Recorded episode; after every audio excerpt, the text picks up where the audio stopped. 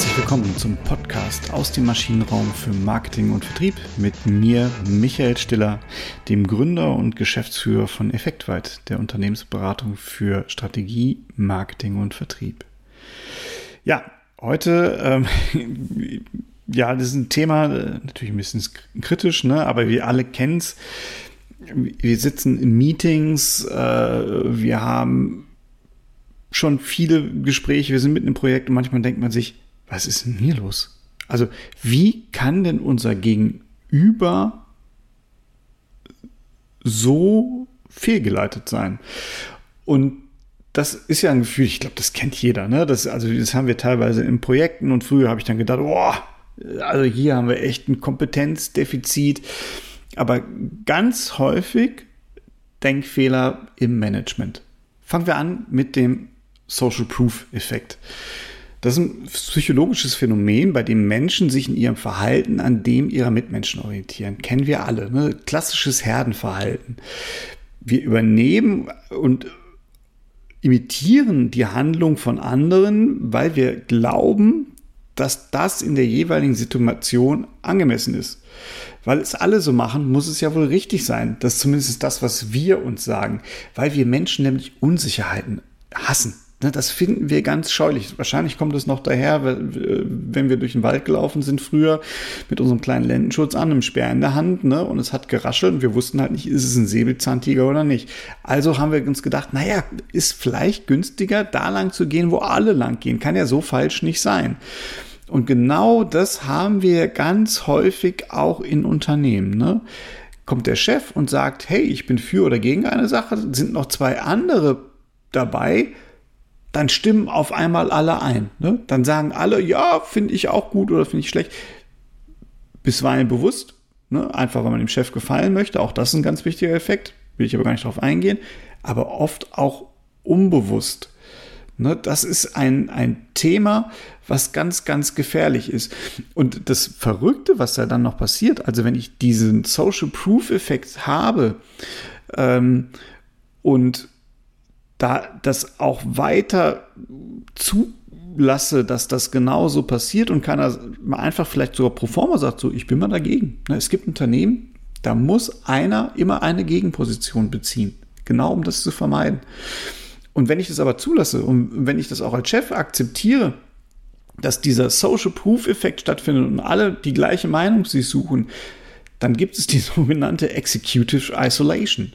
Das Problem ist dann, dass ich ja nur noch das höre, was ich hören möchte. Ne? Also keiner spricht mehr dagegen, weil keiner äh, sich traut.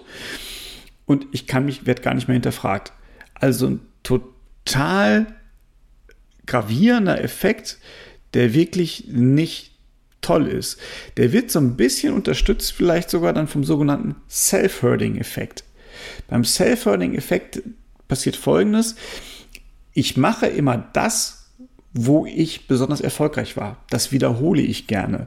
Womit im Unternehmenskontext äh, klar wird, Erfolg mache ich dann aus, wenn mich jemand lobt in aller Regel. Ne? Wenn ich diese Anerkennung bekomme und jemand sagt, hey, da hast du Erfolg gehabt. Nicht nur so für mich alleine, sondern es muss jemand von außen mir diesen Erfolg bestätigt haben. Dann folge ich quasi meiner eigenen Herde, meine, meiner Herde, meiner eigenen Entscheidung und versuche immer wieder dieses Verhalten anzuwenden, was mir schon mal Glück gebracht hat, Anerkennung gebracht hat. Ne, das ist der sogenannte Self-Hurling-Effekt. Infolgedessen renne ich stur einfach immer dem gleichen nach. Und wenn ich das jetzt ein paar Mal gemacht habe, beziehungsweise mit dem Social Proof-Effekt, ne, ein paar Mal verstanden habe, oh, ist eigentlich ganz gut. Wenn ich immer die Meinung von anderen habe, werde ich auch anerkannt. Ja, dann mache ich das auch weiterhin. Ne? Also eine ganz doofe Kaskade, die da einsetzt und die wir manchmal uns nicht verwehren können. Ne? Das ist, manchmal ist es so, es gibt einen wunderbaren Trainer, ich glaube Jens oder Sven, ich weiß nicht mehr, Korsten auf jeden Fall, und der sagte mal, es denkt nicht. Und das habe ich manchmal in diesen Momenten auch. Was auch nochmal ein ähm, echt verbreiteter Effekt ist, der Besitztumseffekt. Ne? Darauf basiert auch so ein bisschen die ganze Prospect Theory, auch von Kahnemann und Tversky und der Effekt besagt, dass wir Menschen eine Sache als wertvoller betrachten, wenn wir sie besitzen. Wenn wir also ihrer mächtig sind. Und das ist ganz verrückt. Das führt jetzt auch dazu, dass wenn wir zum Beispiel eine Regel erfunden haben oder befolgen schon allein. Also allein, wenn wir diese Regel befolgen, wenn wir in dieser Regel sind, dann möchten wir auch gerne das weitermachen, weil es ist ja total sinnvoll, in dieser Regel zu bleiben und die zu haben oder wenn wir einen Prozess eingeführt haben, den wir selber entwickelt haben, dann finden wir ihn auch nützlicher, als wenn andere ihn entwickelt haben. Ich will also dran festhalten. Und gleichzeitig, das ist ein anderer Effekt, haben wir eine Art Verlustaversion. Wir hassen Verluste, mögen wir gar nicht. Mögliche Verluste höher zu gewichten als mögliche Gewinne ist auch nachgewiesen. Ne? Das ist eine Verhaltensbesonderheit ähm, und das tritt halt auf. Das kann man auch an Börsen sehen. Das ist halt ein ganz klassisches Element der Prospect Theory. Ähm, das ist aber extrem universell. Und das ist jetzt gerade dann, wenn ich eine bestimmte Methode oder ein etabliertes Produkt durch irgendwas Neues ersetzen soll, dann finde ich das nicht gut. Und die, ich suche dann nach möglichen Nachteilen, die eine Abschaffung des Status quo mit sich bringen könnten. Und die, diese Nachteile, die tendenziell überbewerte ich die als die möglichen Chancen, die sich daraus ergeben. Ne? Also in Konsequenz dessen Besitztumseffekt. Wir lieben das, was wir haben. Verlustaversion. Wir verlieren wahnsinnig ungern etwas und schätzen das Risiko dann höher ein. Am besten bleibt alles beim Alten. Ne? Das ist ein ganz, ganz typischer Effekt, den wir ja auch im Unternehmen ganz oft haben, wenn wir mal so Richtung Change denken, lass uns doch mal die Dinge anders machen, dann ist das ja echt extrem weit verbreitet und es ist einfach ein Denkbias, in dem wir uns da finden. Was auch noch ein verrücktes Ding ist, es gibt einen Unterlassungseffekt. Wir haben eine menschliche Vorliebe dazu, die Risiken des, eigen, des, des äh, eigenen Handels überzubewerten und die Risiken des Nichthandels zu unterschätzen. Also auch da wieder im liebsten bleibe ich einfach da, wo ich bin. Ne? Das ist mein, mein inneres Konsistenzstreben, mein innerer Schweinehund auch. Also ich kann selbst in einem, in einem, in einem, in einem scheinbar überflüssigen Prozess sein. Ich gebe den aber nicht auf, denn vielleicht ist ja noch für irgendwas gut. Ne? Und das Problem ist auch, dass in unserer Gesellschaft ist es ja anerkannt, ich werde eher für was abgestraft, was ich tue, als für etwas, was ich nicht tue. Und das finde ich auch völlig verrückt, wenn man sich das mal anschaut in unserem Management Philosophie, Manager, die Risiken übernehmen, die sagen, ich mache jetzt einfach mal was, ich agiere mal, die finden es deutlich schwer, die müssen halt Erfolg haben. Das Handeln, das risikoreiche Handeln wird eigentlich nicht belohnt. Der Manager, der einfach nichts tut, der sagt, äh, Moment mal, aber ich habe ja gar nichts verändert an dem System, der wird weniger abgemahnt. Völlig verrückt, ist aber so ein, so ein Thema, was sich, finde ich, in vielen Unternehmen wiederfindet.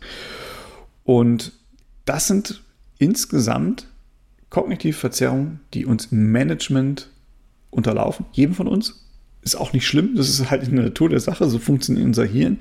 Es macht aber sich total Sinn, die bewusst zu machen. Also ich gehe es nochmal durch. Social Proof Effekt. Ne? Wir orientieren uns total gerne an anderen. Self-Wording Effekt. Unsere, wenn wir, wir, wir bleiben an Leistungen oder an Verhaltensweisen gebunden, die belohnt werden, mit denen wir schon Erfolg hatten. Ne, das kann sich verstärken. Besitztumseffekt, wir überschätzen oder wir tendieren dazu, Dinge als wertvoller zu betrachten, die wir selber besitzen. Das gilt auch für Regeln, Prozesse, Funktionen. Verlustaversion, wir mögen keine Verluste und wir haben die Tendenz, mögliche Verluste höher zu gewinnen als mögliche Gewinne. Ne? Also ne, das, das geht auch direkt einher mit dem Unterlassungseffekt.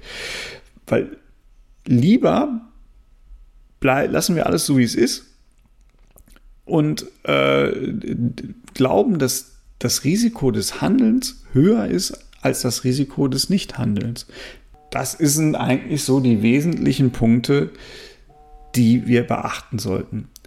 Ich weiß nicht, habt ihr es bei euch schon mal festgestellt? Wie geht ihr damit um? Das interessiert mich total. Schreibt mir gerne einen Kommentar auf LinkedIn. Ähm, schreibt mir eine Mail an m.stiller.effektwert.de. hört auf jeden Fall nächste Woche wieder rein und wenn es euch heute gefallen hat, likes den Podcast. In diesem Sinne, besten Dank, bis nächste Woche.